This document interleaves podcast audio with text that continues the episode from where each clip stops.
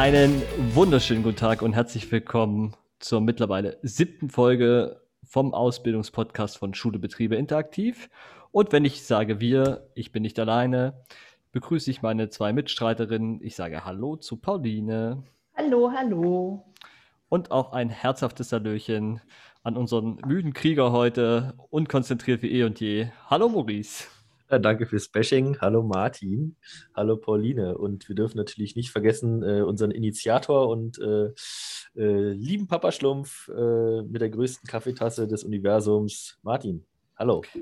Ja, ich muss immer aufpassen im Podcast, wenn ich die Kaffeetasse anhebe, weil die hat tatsächlich acht Liter und ich kriege sie kaum zu greifen mit zwei Händen. Das ist ganz, äh, ist gar ja, nicht so einfach. Man hört es auf jeden Fall, wenn du sie abstellst.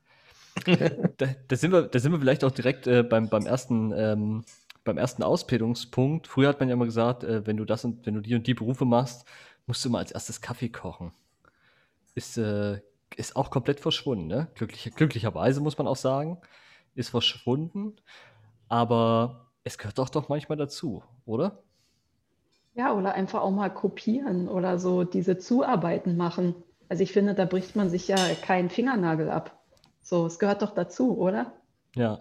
Also ich, ich denke auch, dass das Kaffeekochen gar nicht immer so äh, von den, von, von, den, sag ich mal, Ausbildern so gesehen wird, du bist jetzt hier der, der, der Neue, du kochst jetzt für alle Kaffee, sondern eher so dieses Teamgefüge, dass es dazugehört, dass jeder auch mal Kaffee kocht.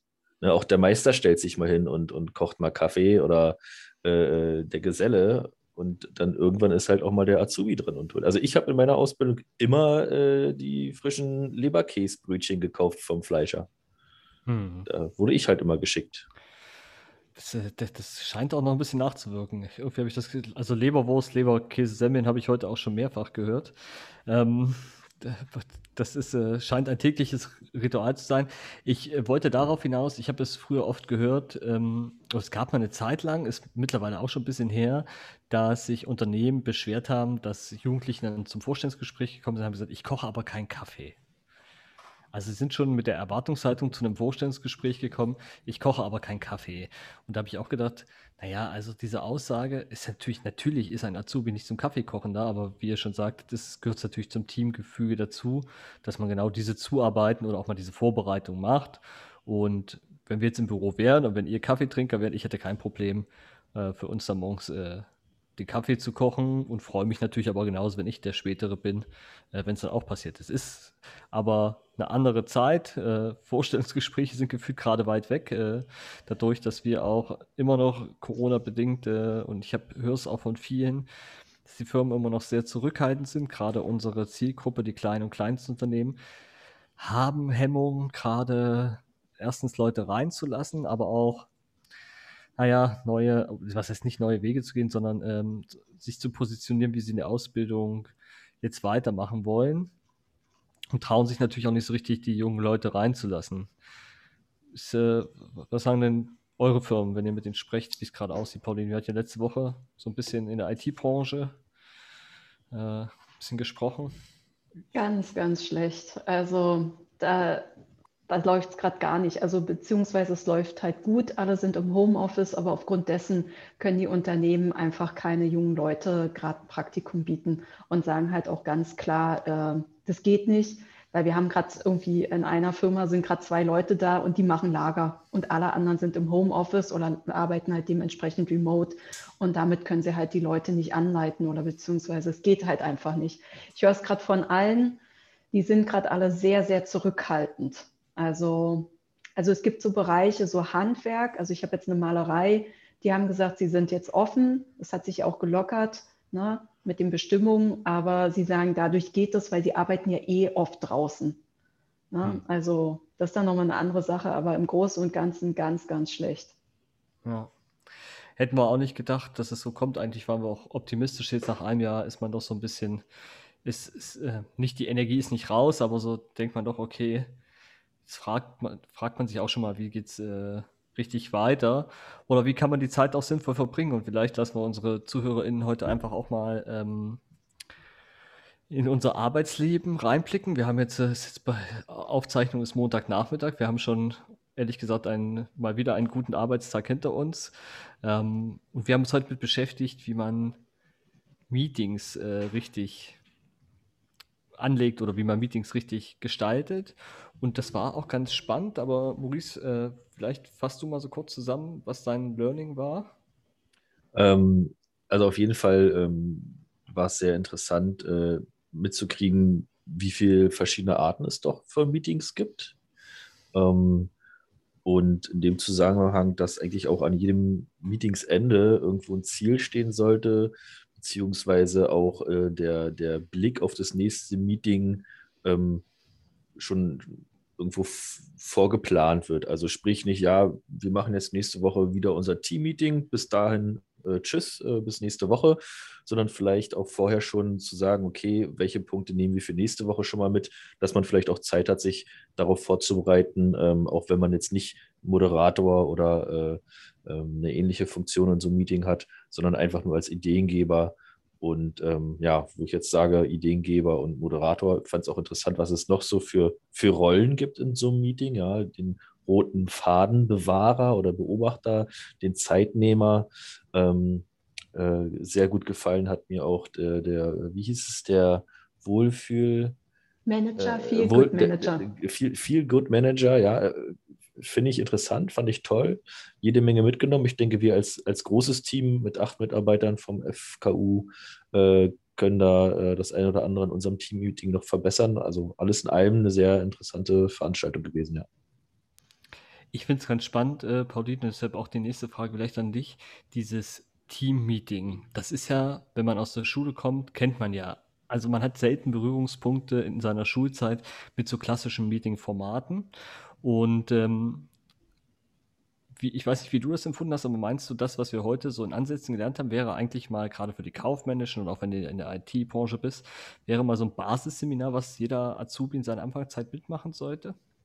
Auf jeden Fall, auf jeden Fall. Vor allen Dingen auch zu lernen, relativ schnell und früh in der Ausbildung, wie strukturiert man eigentlich ein gutes Meeting.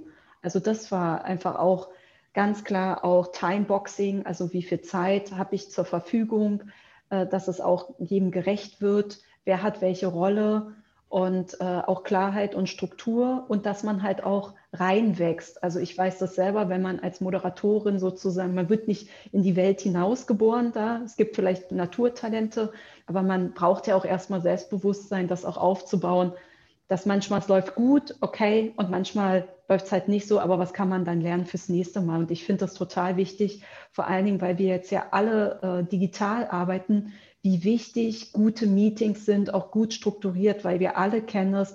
Irgendwann platzt der Kopf nach wirklich schlechten Meetings und man denkt, was war das denn?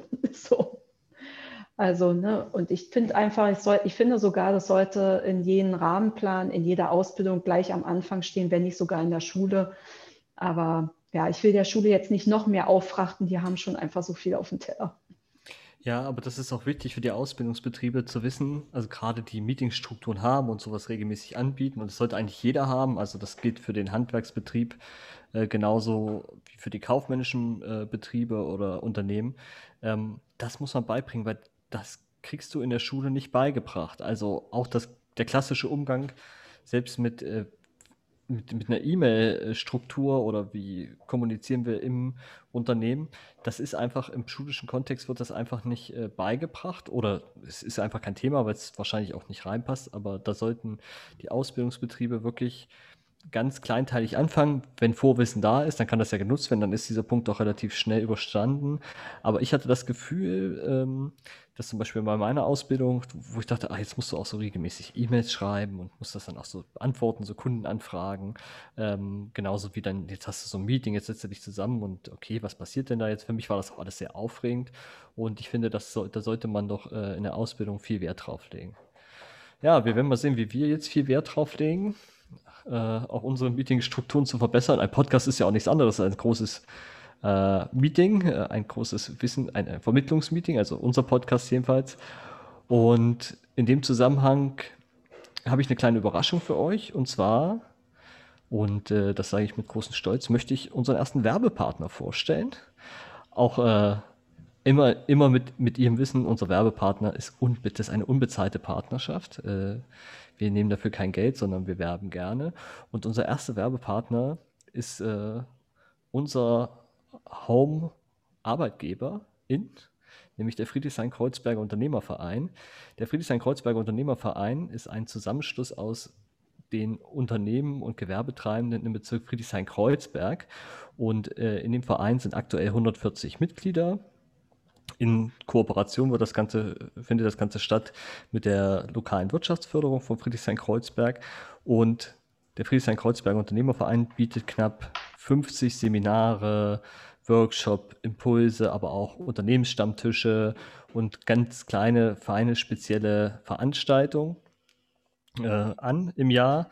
Und jeder, der jetzt sich zum Beispiel gerade gegründet hat, kriegt einen Special-Tarif für zwei Jahre den Gründertarif ohne, ohne äh, Aufnahmegebühren. Und wer gerne möchte und mehr Informationen darüber haben möchte, geht auf die Seite www.fku.berlin. So, wollt ihr noch was zu unserem Werbepartner sagen? Nö, Nein. es gibt nichts hinzuzufügen. Okay. Außer wir sind glücklich, dort zu arbeiten, weil es ist ja unser, unsere, ne, unser, unser Mutterschiff. Genau. Und damit Werbung Ende. So, wollen wir heute mal zum Thema kommen. Bei diesen ganzen Moderationsthemen, die wir hatten, ist ja eine Person in der Ausbildung eine ganz wichtige und das sind die Ausbilderinnen. Das heißt, die Menschen, die tagtäglich oder mindestens äh, mehrmals die Woche ähm, überprüfen, ob die Ausbildung läuft und ob das ähm, alles äh, funktioniert oder auch als Ansprechpartnerin zur Verfügung stehen. Und jetzt mal aus eurer Erfahrung, Pauline, was macht eine gute Ausbilderin aus? Ruhe und Geduld, also ja. mehr Geduld, Fehlerfreundlichkeit, äh, klare Worte, klare Ansagen, dich mal laufen lassen können, aber dich auch wieder so zurückholen, auch wert, also konstruktive Feedbackgespräche. Also ich kenne so Kommunikationsstruktur ist ganz wichtig und viel Humor. So, weil es ist einfach so, wenn man mit jungen Menschen zu tun hat, die werden ja noch erst flügge, ne, so, und dann haben sie vielleicht noch irgendwie die ein oder anderen Flausen hinterm Kopf. So, ich glaube, so das finde ich wichtig und ich erinnere mich auch so ein bisschen, ich überlege gerade bei meinen Ausbildern, ich fand zum Beispiel auch immer cool, ähm, du hattest immer Platz zu machen. Also du hast immer Raum bekommen, dich auszuprobieren und das war safe. Und auch wenn Sachen richtig gegen die Wand gefahren worden sind, dann hat man gesagt, okay, jetzt gucken wir uns das konstruktiv an. Ist jetzt gegen die Wand gelaufen, warum? Wie können wir es beim nächsten Mal besser machen? Mhm. Hast du da ähm, für dich Erfahrung gesammelt, mit welchen Arten von Ausbilderinnen du besser zurechtgekommen bist oder du sagst, das ist nicht so? Ja, also ich hatte einen Ausbilder, der war super cholerisch. Das fand ich sehr anstrengend. Also der ist wirklich, ähm, der konnte auch einfach nichts dafür. Das hat er auch irgendwann gesagt. Der ist halt bei egal was, ist der sofort an die Luft gegangen. Aber er wollte halt immer alles auf dem Tisch haben, war aber gleichzeitig auch immer überarbeitet. Also es war immer ein Spagat. Und äh, dann hatte ich einen anderen Ausbilder, der war ganz, ganz ruhig, der hat nie was gesagt. Das war auch schwierig, weil du dann auch nicht wusstest, was los ist. Und dann hatte ich später eine andere Ausbilderin, die Dokumentarfilmerin ist. Und die war, die hatte Humor, die war witzig, ähm, die war einfach auch so, so in sich ruhend. Und das war so eine Persönlichkeit. Ähm, also bis heute denke ich total gerne an sie zurück. Und ich habe so gemerkt, das war, sie war so sehr klar. Und ich weiß, wir sind einmal ganz doll aneinander gerasselt wegen irgendeinem Zeitplan, irgendwas. Und ich habe nicht verstanden, warum sie das wollte. Und dann hat sie mir das gesagt, ganz klar. Dann haben wir uns irgendwie beide so auf den Gang irgendwie so angefetzt, so ganz kurz. Und dann war so die Luft klar. Und dann haben wir gedacht, ach super. Und ab dem Zeitpunkt konnten wir super zusammenarbeiten. Hm.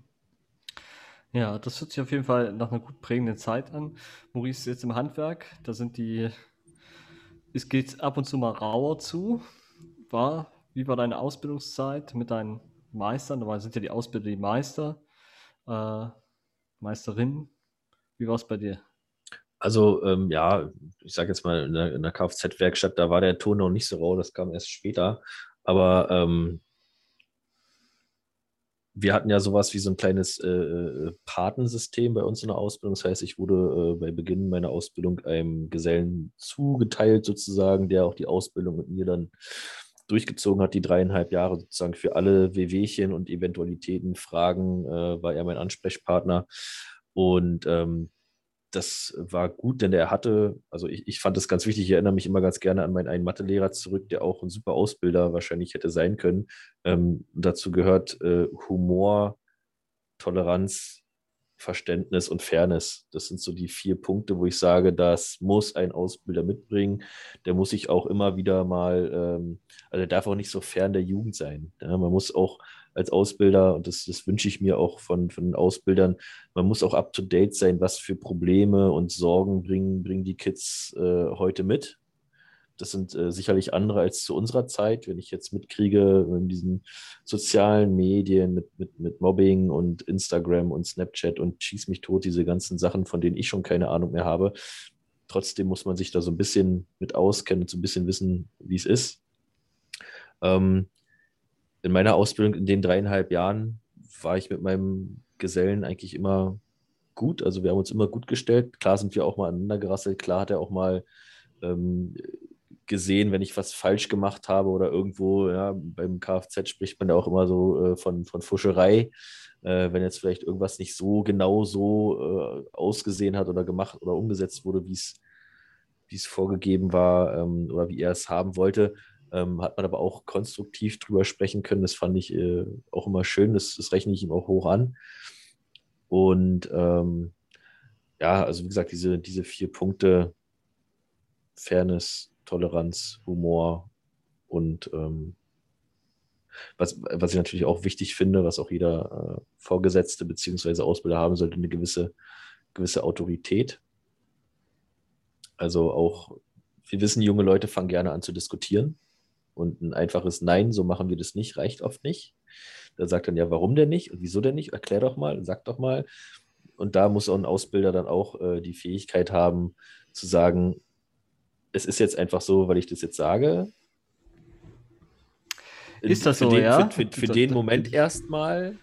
Ähm, also ich finde, ich finde also ich finde äh, eine gewisse Autorität äh, finde ich, finde ich wichtig.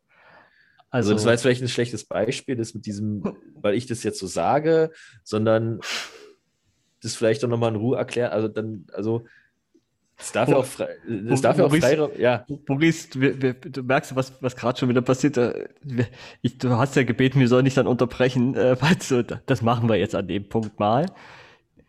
Ich glaube, ich glaube, es, äh, die Begründung war wir sind mal wohlwollend und sagen, okay, wir glauben ungefähr zu wissen, was du meinst. Ich glaube aber nicht, dass es darum geht, äh, zu sagen, du machst es jetzt, weil ich das so sage. Ich glaube sogar, es ist elementar wichtig zu erklären, warum man äh, jetzt so eine Ansage macht oder warum Dinge getan werden muss und welchen Sinn sie haben. Das ist im Übrigen das, was auch eingefordert, also was junge Menschen mittlerweile auch viel stärker einfordern. Und ja, das ist mühselig. Ich glaube, das ist auch eine große Anstrengung im Ausbildung Ausbildungsdasein oder wenn du Ausbilderin bist, ist das eine große Herausforderung, dass du halt den jeden Schritt erklären musst. Wir können es an einem ganz einfachen Beispiel festmachen. Feg bitte den Hof bei einer Kfz-Werkstatt. Warum? So, dann wäre die Gegenantwort, weil ich es sage. Dann schalten 80% der Jugendlichen aus, das mache ich aber nicht. Ich bin ja nicht hier zum Anfegen. Also Ne? Das ist, könnte eine Reaktion sein. Wenn du aber erklärst, feg bitte den Hof, wir haben Kundenbetrieb, wir wollen uns nach außen hin gut darstellen und es soll immer schön sauber sein. Wenn du das gut und wertschätzend formulierst, dann hast du das erklärt und bist diesem ja, ganzen Konflikt auch selber den Hof. Nein. ja, also, da, äh, ja, da fängt der Respekt dann aber an. Ne? Also das ist genau da, wo die Autorität dann greift, wo, wo du es erklärt hast und dann sagst, okay, auch wenn das nicht meine Lieblingsaufgabe ist oder ich auch heute, aber jetzt verstehe ich, warum ich es vielleicht machen muss. Dieses ja, Erklären, warum man Dinge tun muss, das sollte ein Ausbilder, glaube ich, mittlerweile schon gut beherrschen. Aber also ich, ich, ich sehe es so, ähm, nicht bei jedem Kiki-Kram. Also. Aber wo fängt es an, wo es auf? Für den einen ist das ganz groß, für den anderen ist es ganz, ganz klein. Also für, für den einen ist es wichtig und für den anderen, also was, was, was, was, was ist denn, wo fängt denn der Kleinkram an und wo hört er auf? Pauline, bist du still? Vielleicht kannst du äh, uns, äh, vielleicht kannst du die Vermittlerin sein in, in unserer Diskussion oder ja, ich glaube, dass das automatisch passiert, wenn man, wenn der Aus- oder die Ausbilderin fachlich kompetent ist. Also meine Erfahrung ist, wenn er oder sie fachlich kompetent ist, dann guckt man auch gerne hin und sagt, ah, okay. Und dann passiert auch, dass man sagt, okay, ich äh, mache auch einfach mal andere Arbeiten. Also weil man sich dann auch respektiert. Und ich finde ganz wichtig auch, äh, was ich unglaublich wichtig finde, ist auch wirklich im Team zusammenzuarbeiten. Also ne, dieses so, okay, egal was jetzt passiert, du kennst das wahrscheinlich, ne, da wollte ich dich auch mal fragen. Ich meine, du hast ja, du bist ja Hotelfachmann, da würde ich mich mal auch fragen, was war denn da bei deinen Ausbildern, Ausbilderinnen los? Und eine andere Frage ist auch, ähm, da ist ja schon auch ein anderer Ton so gewesen. Ne? Was, also wie war es für dich? Also ich, ich möchte mal auf einen Punkt draufkommen, den ihr beide, glaube ich, gesagt hatte. Ich weiß ja auf jeden Fall, Maurice hat das gesagt, dass ein Ausbilder, ähm, also vielleicht habe ich es auch falsch verstanden, aber dass ein Ausbilder näher an der Generation dran sein muss, das glaube ich zum Beispiel gar nicht so sehr. Du musst gar nicht so sehr dran sein. Und ich komme auch gleich zu mir. Ich ähm, ich finde aber, du musst Verständnis haben oder wenigstens versuchen, es zu verstehen. Ich glaube, wenn das mit dran, nah dran sein gemeint ist, dann bist du auf dem richtigen Weg. Ich glaube auch nicht, dass man alt, altersmäßig nah dran sein muss. Äh, das, das, ähm, meinte ich, das meinte ich auch nicht. Also ah, der okay. Ausbilder muss jetzt nicht irgendwie nur zehn Jahre älter sein, der kann auch meinetwegen 60, 70 Jahre alt sein, ja, aber er muss die Jugend so ein bisschen verstehen können ja. und die Probleme der Jugend. Ich, ich glaube, das ist äh, mit guter Menschlichkeit. Und jetzt will ich mal zu mir kommen. Ich habe ja früh meinen Ausbilderschein gemacht und in der Nachbetrachtung muss ich sagen, ist das zu früh gewesen. Weil auch nach der Ausbildung bist du noch beruflich nicht kein fertiger Mensch. Also bist doch keiner, der, ähm, der jetzt schon so in seinem Sein gefestigt ist, dass jetzt anderen, die so zwei, drei Jahre jünger sind als, als man selber, ähm, irgendwie was beibringen kann. Also du kannst natürlich fachlich was beibringen, aber du hast einfach noch nicht so dieses Selbstbewusstsein, das Selbstverständnis ist noch nicht da. Deshalb würde ich für mich sagen, ich war ein bisschen früh dran. Gut, jetzt ist es so. Ich muss sagen, ich bin immer mit den Leuten, mit den Ausbildern besser äh, dran gewesen, die ehrlich gesagt auch schon ein bisschen länger im Geschäft waren, die so eine innere Ruhe auch ein Stück weit gehabt hatten, die äh, die das aber gut artikuliert hatten. Und ähm, ich habe halt auch manchmal gedacht, okay, ich muss mich jetzt auch mal autoritär durchsetzen, was auch totaler Quatsch ist. Weißt du, dann hast du so einen Punkt, sag ich, ich muss jetzt mal auf den Tisch schauen und das gehört ja auch dazu, auch mal, was man alles so von außen auch mitkriegt, das ehrlich gesagt ist das totaler Blödsinn. Also das braucht man überhaupt nicht, aber das kommt halt erst mit den Jahren der Erfahrung, äh, wird man dann ruhiger und bleibt man da und das stimmt schon, dieses Vorführen gerade in, in, in, der, in der Hotellerie, damals, das hat sich mittlerweile aber auch geändert, dieses Vorführen, dass du dann in, in, in kleinen Meetings oder wenn du was falsch gemacht hast, dass du dann auch wirklich alle davon mitgekriegt haben, wie, wie dumm man jetzt ist, was man halt alles nicht konnte. Das gehörte leider auch lange Zeit zum Standardrepertoire. Ähm, und da hast du natürlich auch eine Konkurrenzsituation geschaffen oder auch so eine Wertigkeit unter den Azubis, die meines Erachtens jetzt nicht zielführend ist. Bin aber froh, dass sich das geändert hat, dass auch der, der für manche Themen etwas länger braucht, auch etwas länger an die Hand genommen wird und dass man da auch geduldiger geworden ist. Muss man auch sagen, weil man es auch muss. Also gerade für die Hotellerie, die müssen auch. Da zählt jeder Azubi, äh, sind schwer erkämpft. Und ist aber schade, ich hätte mich gefreut, wo das, wenn das schon passiert, dass das auch schon hätte laufen können, als die Zeit äh, ähm, damals, also für die Zeit damals hätte es auch schon laufen können und das wäre hätte einem manchen Ärger erspart und auch manche Frustsituationen, weil das ist ja, das nimmst du ja mit nach Hause und denkst, okay, was hast du jetzt gemacht? Oder in der Probezeit verlierst du deinen Job vielleicht oder was auch immer. Ne? Das, das, das lässt sich ja nicht ohne weiteres los. Und das ist das, was ich gerne mitgeben würde. Ich finde es gut. Ich würde ehrlich gesagt auch lieber den Ausbildereignungsschein und auch die Meister Eignung, die ist ja ein bisschen später, Mugens, vielleicht kannst du gleich noch was zu sagen, aber dass man das nicht so zeitnah, dass man sagt, okay, mindestens fünf Jahre Berufserfahrung, um Ausbilder zu sein. Oder in die Meisterschule gehen kann. Ich glaube, beim Meister ist es auch so, ne?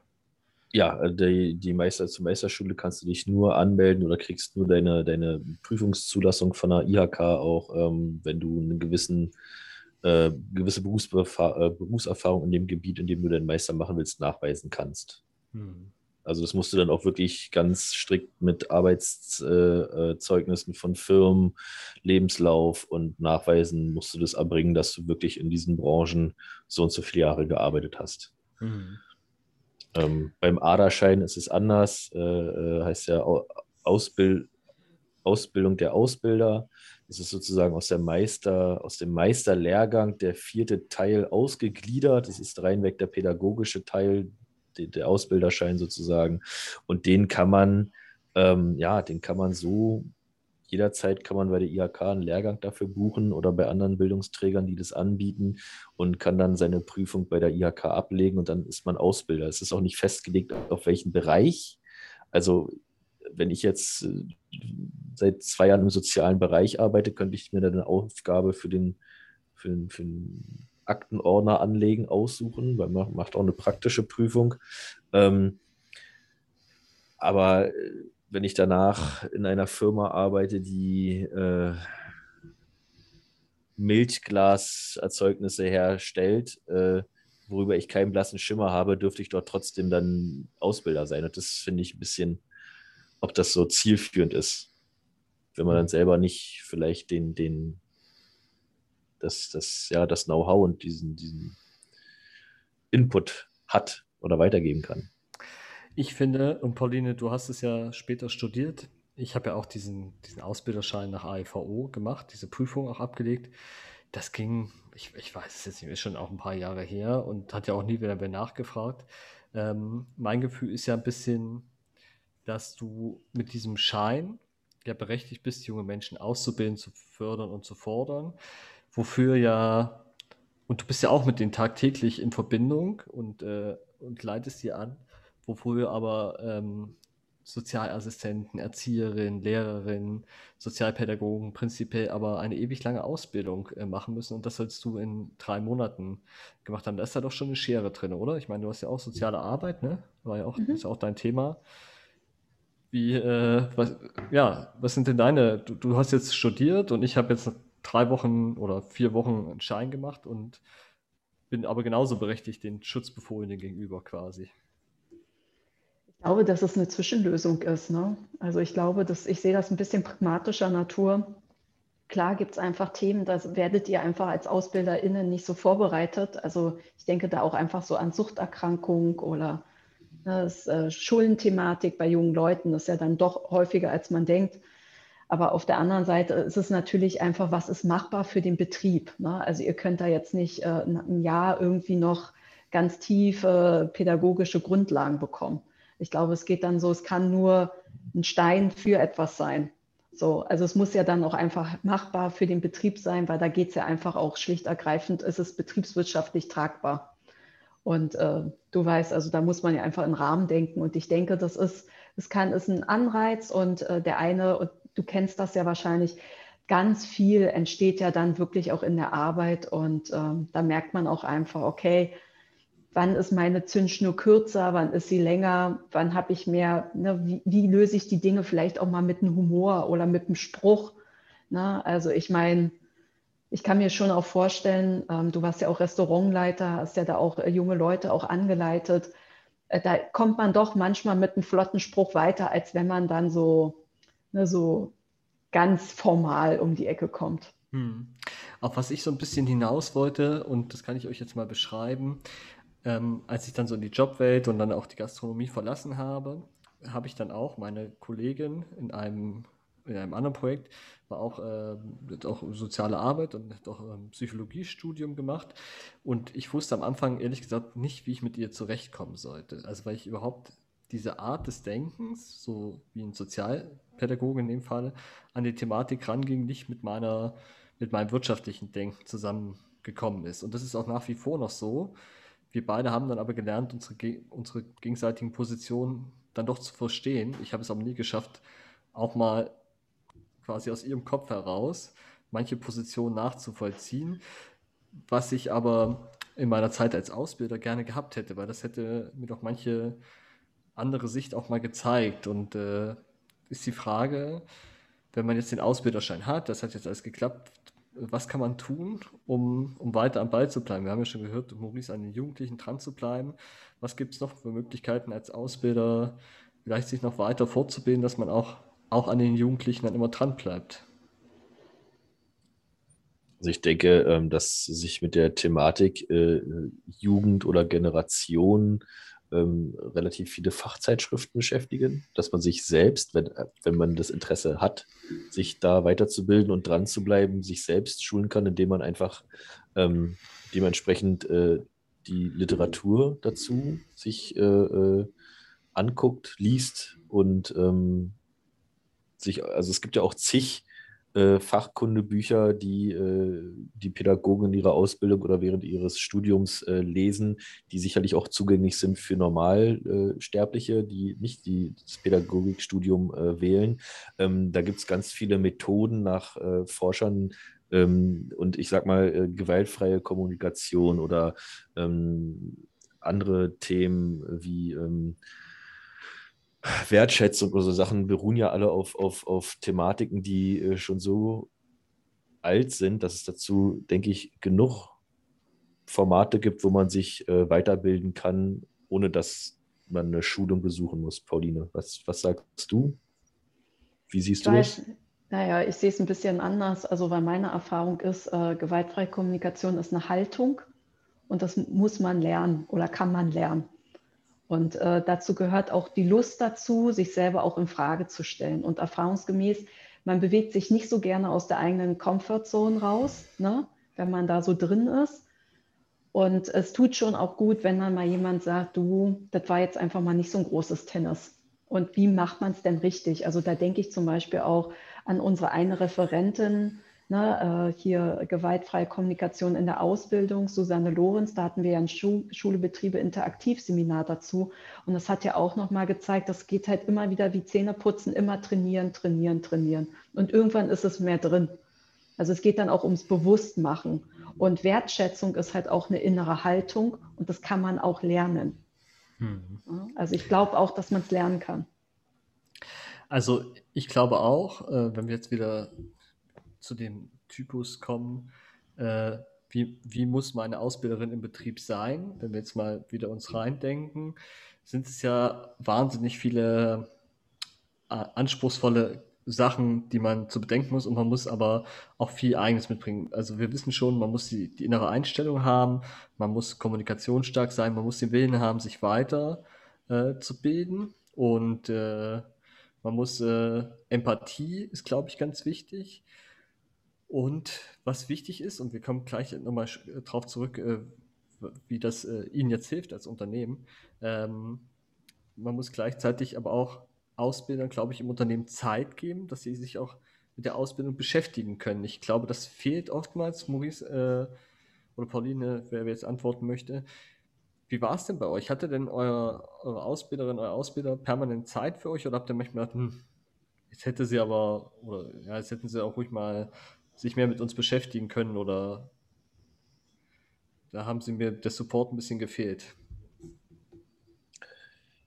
Ja, also bei mir war es ja so, ich, ich habe in der Kfz-Werkstatt, in einer Vertragswerkstatt gelernt mit zwei Gesellen, äh, noch einem Azubi, der war im Lehrjahr über mir. Ähm, also da war natürlich sehr viel Traffic bei uns und äh, natürlich, äh, wenn man in einer Vertragswerkstatt arbeitet, gibt es für jede Schraube, die man lösen muss, gibt es ein, eine Zeitvorgabe und da ist dann manchmal halt auch einfach keine Zeit, dem Azubi bestimmte Dinge zu erklären oder sich jetzt äh, lange mit ihm hinzusetzen und zu sagen, pass mal auf, ich erkläre dir das jetzt mal ganz in Ruhe die nächsten zwei Stunden und dann kannst du es selber mal ausprobieren. So läuft es halt in der äh, Regel nicht. Ähm, dazu muss man aber sagen, hatten wir die Berufsschule. In unserer Berufsschule gab es eine komplett ausgestattete Kfz-Werkstatt und da haben unsere Lehrer wirklich nochmal im, im kleinsten Detail, die ja auch Ausbilder sind und auch oft Kfz-Meister waren, also beides waren, waren Kfz-Meister, ähm, uns das in Ruhe erklärt. Aber im normalen betrieblichen Umfeld war es dann doch schon schwierig. Also mit mit vielleicht, wenn man eine größere Werkstatt hat, wo noch mal ein paar mehr Gesellen sind, wäre das vielleicht umsetzbar gewesen, aber in so einem kleinen Betrieb mit nur zwei Gesellen, die müssen ja auch das Tagesgeschäft dann machen, ähm, da war es schon, war es schon schwierig. Aber ich wollte nochmal zu dem Thema davor sagen, ja, man muss Lust haben, sich weiterzubilden. Es ist aber auch nicht jeder Mensch dafür gemacht, auszubilden. Also man kann nicht aus jedem Charakter, aus jedem Menschen einen, einen guten Ausbilder machen. Ich glaube, das ähm, würde auch nicht funktionieren. Genau, aber da will ich später drauf zurück, außer äh, Pauline hat äh, jetzt noch eine eine Agent, nein. Genau da, aber ich wollte auf den Punkt hin und deshalb bist du auch gleich wieder dran, Pauline. Äh, deshalb war die Überlegung, wie sucht man denn, also wir sind jetzt ein junger Betrieb, wir haben eine gute Auftragslage, fünf, 15 MitarbeiterInnen und überlegen jetzt auszubilden. So, dann ist ja in der Regel, wenn ich, wenn ich gut informiert bin, komme ich zu uns zum Projekt und sage, was muss ich denn dafür tun? Ähm, so, es ist auch noch nichts da, weder Meister, was ein bisschen schwieriger ist. Die Meistereignung, die brauchen wir wesentlich länger, aber sagen, okay, für die meisten IHK-Berufe brauche ich nur diesen, aus, diese Ausbildereignungsprüfung. Äh, wie, wie finde ich die, die richtige Mitarbeiterin in meinem Betrieb? Pauline, was sind deine Erfahrungen und was sind vielleicht auch deine Tipps? Die dann Ausbilder und Ausbilderin werden? Ja, genau, wie man sie findet. Oder was, was so was man so machen muss, um das, äh, um dass man die richtigen Ausbildungs Ausbildungsleitungen quasi in seinem Betrieb etabliert? Na, erstmal, äh, ich glaube, was ich gut finden würde, wäre, wenn man das im großen Team bespricht mit allen Mitarbeitern und sagt, wir würden gern ausbilden, wie seht ihr das, was brauchen wir dafür? Okay, wir brauchen die Man- and Woman Power dafür. Wer hat darauf Lust? Wer hat auch Lust, äh, sein Wissen weiterzugehen? Wer hat Lust auch ähm, und auch die wer, also, und ne, wer möchte, möchte sich einfach auch mit jungen Menschen auseinandersetzen. Also ist auch eine Affinität und ein Interesse dabei. Und ähm, dann sollte auch der Betrieb auch die Zeit einräumen, das zu machen. Und dann ruft man bei der IHK an und sagt, oder bei der Handwerkskammer, je nachdem, und sagt, alles klar, ich mache diesen Ausbilderschein und gleichzeitig muss man dann auch seinen Ausbildungsbetrieb anerkennen lassen bei der IHK oder Handwerkskammer. Da kommt dann jemand vorbei und guckt sich das an und sagt, ja, so und so sind die Vorgaben und so. Und ich glaube, das ist auch ein Zusammenspiel, das muss auch mit der Persönlichkeit passen. Und gleichzeitig äh, muss man halt auch Bock haben, dass man sagt, ja, es wird nicht alles total smooth laufen und es werden Konflikte da sein und ich kann die auch nehmen und handeln und ich kriege aber auch den Rückhalt, im Betrieb. Also das heißt, äh, es werden Struktur geschaffen, dass auch der oder die Ausbilderin äh, dann einfach auch noch mal sich einfach auch noch mal weiterbilden kann und so. Also ich glaube, das sind so verschiedene Faktoren, die da so reinspielen. Maurice. Wir haben da ja immer mehrere Faktoren. Wir haben ja, äh, das haben wir in der AIVO gelernt, wir haben ja den Ausbildenden, den Ausbildungs Beauftragten und den Ausbilder. Das sind ja drei verschiedene Personen im, im äh, geeignetsten Fall. Ähm, also ich, ich bin da mit äh, Pauline d'accord. Ähm, man sollte das im Team besprechen und man sollte gucken, vielleicht erstmal auf Freiwilligkeit, weil wer sich freiwillig meldet in so einem Bezug hat vielleicht dann auch schon Lust darauf, äh, mit äh, Jugendlichen und äh, äh, Heranwachsenden zu arbeiten.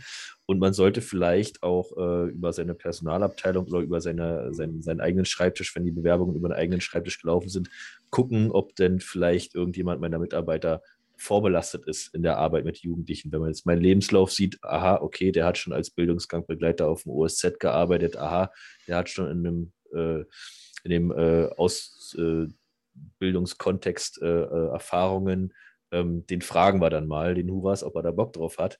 Ähm, ansonsten, ähm, ja, also ich, ich würde äh, als letztes als Chef irgendjemanden bestimmen wollen, der sich dann äh, äh, vielleicht auch noch genötigt fühlt, sich mit Jugendlichen auseinanderzusetzen, obwohl er gerade selber zwei pubertierende Jugendliche zu Hause hat und sagt, oh nee, das will ich nicht auf Arbeit auch noch haben. Ähm, also ein bisschen Freiwilligkeit muss da vorgehen und derjenige muss halt auch irgendwo so ein, ja, ist, ist glaube ich, schwierig. Also der Chef sollte ein Gespür dafür haben, welcher seiner Mitarbeiter dafür geeignet ist, auch äh, Wissen weiterzugeben, Wissen zu vermitteln und auch dazu bereit sein, äh, in dem Bereich Schulungen und Weiterbildungen äh, anzugehen. Hm. Also ich bin ehrlich gesagt ganz bei euch, dass man sagt, ähm, dass es eine gewisse Freiwilligkeit beinhalten muss. So, das, also das sehe ich ähnlich.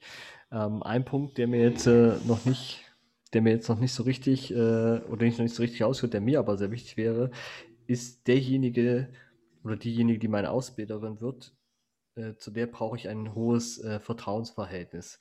Warum brauche ich, also warum müssen Geschäftsführungen und äh, Aus, Ausbildungsabteilungen so eine gute Kooperation haben, weil zum einen, wir sind ja in, sehr, in einem sehr sensiblen Bereich. bildest junge Menschen aus, die auch jetzt mit 15 vielleicht schon eine Ausbildung angeht. Das heißt, du hast auch viele Dinge zu beachten und nochmal eine ganz andere Herangehensweise. Dann musst du dich damit beschäftigen, so wie du es vorhin gesagt hast. Ähm, vielleicht gibt es psychosoziale Erkrankungen oder vielleicht gibt es ähm, Geldprobleme, Süchte, in welcher Form auch immer. Das musst du erkennen. Das heißt, du bist ja in einem sehr sensiblen Bereich auch drin. Und das musst du ja auch immer mit deiner Geschäftsleitung irgendwie als, als, als Ausbilderin irgendwie abstimmen und musst das immer, immer ähm, versuchen reinzukriegen. Deshalb finde ich, du brauchst ein sehr hohes Vertrauensverhältnis. Und dann findest du auch, glaube ich, relativ schnell dein, deine, dein Ausbilder, Ausbilderin. Und was, glaube ich, auch noch äh, wichtig ist, du musst, wenn du als Betrieb sagst, okay, du, du wirst jetzt unsere Ausbilderin, machst jetzt den Kurs, du musst ihn natürlich, also ich würde fast meinen, 60 Prozent oder also musst ihm 40 Prozent von seiner jetzigen Arbeit auch abnehmen, weil die Zeit der Ausbildung so viel, äh, so intensiv ist und wenn du es richtig machen willst, musst du auch wissen, okay, meine Ausbilderin steht nicht mehr für die, als volle Arbeitskraft für die anderen Tätigkeiten zur Verfügung. Und ich finde, das wird auch oftmals vergessen. Klar, da wird dieser Ausbildungsschein gemacht und ist auch schnell getan und das ist jetzt auch nichts, was man, wo man jetzt groß scheitern könnte. Es ist eigentlich auch relativ äh, zügig durch. Und dann hat die oder derjenige aber die Zeit gar nicht dafür, weil, weil er noch mit so vielen anderen Dingen vertraut ist. Aber der, der die Ausbildung im Unternehmen durchsetzt, sollte dafür auch die nötigen Zeitressourcen zur Verfügung äh, gestellt bekommen. Und das ist, warum, warum es vielleicht auch bei kleinen und Kleinstunternehmen immer so ein bisschen hakt, weil das natürlich schwer zu äh, bewerkstelligen ist. Ne? Also wenn ich jetzt äh, 15 Mitarbeiter habe oder 10 und einer dann nur mit Ausbildung oder 50 Prozent seiner Zeit mit Ausbildung beschäftigt ist, wird es natürlich schwierig. Aber damit es erfolgreich sein soll. Und wir wissen ja auch, ähm, damit junge Menschen auch langfristig bleiben, ist es auch ja wichtig, eine hohe Bindung zum Unternehmen aufzubauen. Ähm, dann ist es wichtig, dass sie auch äh, sich richtig drum kümmern. Ja, mhm. spannend. Ja, spannend. Also da bin ich auf jeden Fall äh, bei dir. Mit, mit 40 Prozent der Arbeit abnehmen würde ich auch so fast unterschreiben, weil du musst ja auch die getane Arbeit, also du, bei mir war es ja so, du bist ja dann trotzdem Teil der Werkstatt und du benimmst ja trotzdem schon Aufgaben.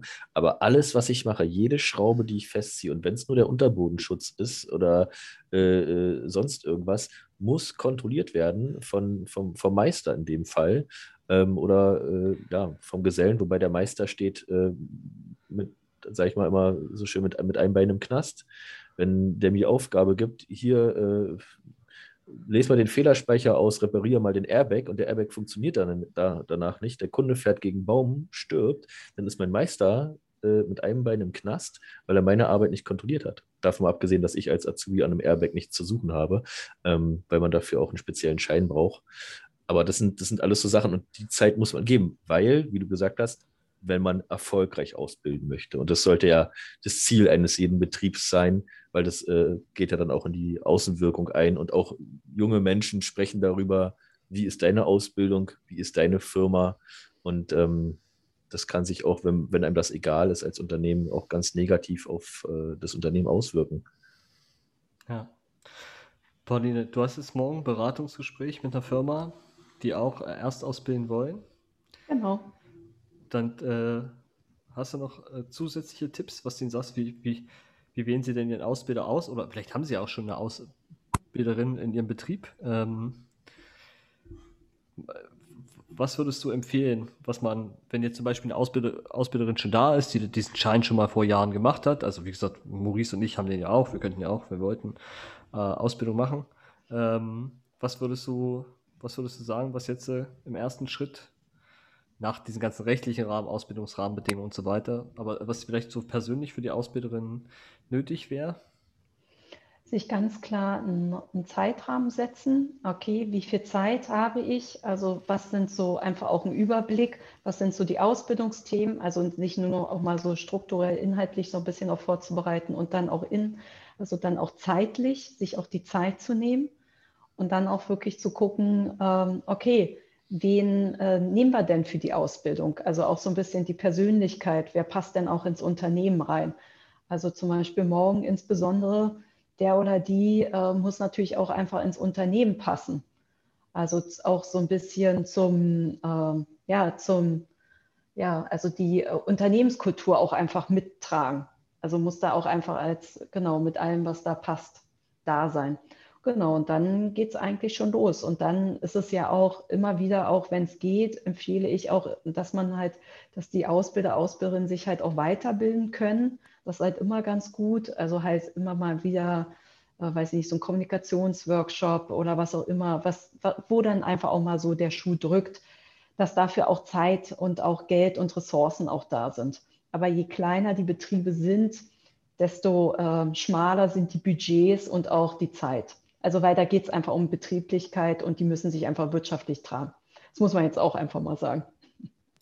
Ja klar, also das ist, das ist natürlich, wir hatten ja äh, in der letzten Folge mit den drei Jobstarter-Projekten, haben wir auch gesagt, du hast schon, du, du nimmst schon eine enorme Verantwortung, also gerade als kleines Unternehmen auf dich, wenn du sagst, okay, wir nehmen jetzt Auszubildende, ähm, du hast so viel zu tun mit Auftragsgewinnung, du hast so viel zu tun mit deiner Verwaltung, ähm, in steuerlich allein der Aufwand, der an Steuerberater und so weiter an Unternehmen herangetragen wird, das ist schon immens. Und dann noch die ganze Ausbildungsinhalte, äh, die du vermitteln musst, das ist für kleine Betriebe schon gar nicht so einfach alles zu stemmen und trotzdem machen sie es und sind natürlich ein sehr großer äh, Rückgrat der Wirtschaft, weil sie immer noch sehr gut ausbilden und permanent äh, neue ausgebildete Gesellen und äh, Facharbeiterinnen auf den Markt bringen. Und äh, dafür ziehen wir natürlich als Projekt sowieso unseren Hut, aber es wäre auch schön, wenn die Wertschätzung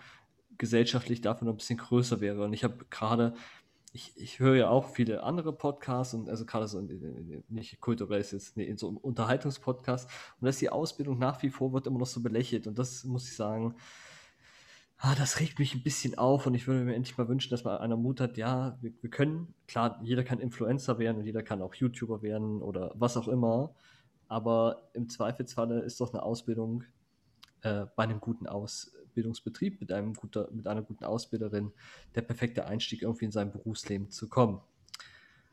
Und ich fasse mal zusammen, was wir heute so besprochen haben. Also wichtig ist, wir brauchen empathische Menschen, wir brauchen Menschen, die natürlich fachliches Know-how haben wir gar nicht so sehr drüber geredet, aber das, da sind wir jetzt so ein bisschen von ausgegangen, aber dass jeder, der Wissen vermittelt, natürlich sein, sein Handwerk und sein, seine Arbeit beherrscht, die auch weitergeben kann. Du brauchst ein hohe, hohes Maß an Empathie und äh, du brauchst äh, Menschengefühl, du brauchst äh, Mitgefühl und äh, musst dich permanent weiterentwickeln. Und das ist so der Anspruch, den es an die Ausbilderin gibt.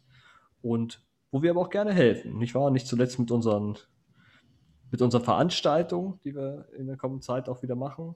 Was ist das nächste? Typen statt Noten heißt es. Das ist der Arbeitstitel. Nee, ich glaube, so haben wir es auch genannt. Typen statt Noten. Ja. Genau, da geht es ja darum, habe ich auch schon mal gesagt, äh, ist jetzt auf den 21.04. verschoben. Ähm, geht es darum, dass man auch mal einen anderen Weg findet, um Jugendliche auszusuchen. Und ich würde hier weil ich auch weiß, es schon wirklich ein langer Tag ist äh, für uns alle, mal die Schlussrunde einleiten mit äh, dem ersten Fingerzeig von Maurice. Ähm, genau zu dem Thema Typen statt Noten, vielleicht auch zu dem Thema ähm, Tipp nochmal an die Unternehmen. Nehmt eure Ausbilder mit in den Bewerbungsprozess rein lasst sie mitentscheiden, wer sich eignet, weil sie müssen im Endeffekt später mit diesem Jugendlichen zusammenarbeiten. Bei mir war es so, der Chef von drei Standorten hat mit mir ein Vorstellungsgespräch äh, geleitet, hat gesagt, ja, okay, dich nehmen wir, du wirst an dem Standort ausgebildet und keiner da hatte mich vorher jemals gesehen. Also man kommt da in eine völlig fremde Umgebung. Ob ich meinem Gesellen gepasst habe oder nicht, das wusste ich vorher auch nicht. Nehmt sie, nehmt sie mit in das Bewerbungsverfahren, weil Sie vielleicht nochmal einen anderen Blick auf den Jugendlichen haben, als wenn man jetzt nur die Bewerbung gelesen hat. Hm. Entschuldigung. Okay. Ja, auch mal ein guter Hinweis, Pauline. Ich habe jetzt eigentlich gar nicht so viele schlaue Tipps. Ich sage einfach, ähm, ich bin dankbar für jedes Unternehmen, für jeden Betrieb, der ausbildet. Freue mich und ähm, sage auch einfach Danke, muss man jetzt ja auch mal ganz sagen, ganz klar sagen, dass ihr euch da einfach dass ihr euch da einfach mit auf die Reise macht, weil es hat ja auch viel mit Erziehung zu tun. Das wird oft sehr unterschätzt, viel mit Erziehung und ähm, das ist, aber ich finde grundsätzlich, also ich bin großer Fan der dualen Berufsausbildung. Das gibt es in anderen Ländern so nicht und ähm, ich finde immer, da kann man, da lernt man was, womit man später sein ganzes Lohn und Brot sich verdienen kann. Ist doch klasse. Also in diesem Zusammenhang ein äh, dickes Shoutout an alle Ausbildungsbetriebe. Ähm, ihr seid unsere Helden, es ist wirklich so und äh, auch äh, von unserer Seite ein herzliches Dankeschön. Dann, ihr kennt es, was jetzt kommt äh, zum Schluss. Ähm, Schule Betriebe Interaktiv ist ein gefördertes Jobstarter Plus Projekt aus Mitteln des Bundesministeriums für Bildung und Forschung und des Europäischen Sozialfonds. Schule Betriebe Interaktiv wird realisiert vom Friedrichshain-Kreuzberger Unternehmerverein in Kooperation mit dem Wirtschaftskreis Mitte. Also Leute, bleibt gesund, macht's gut, tschüssi. Ciao, ciao. Ciao.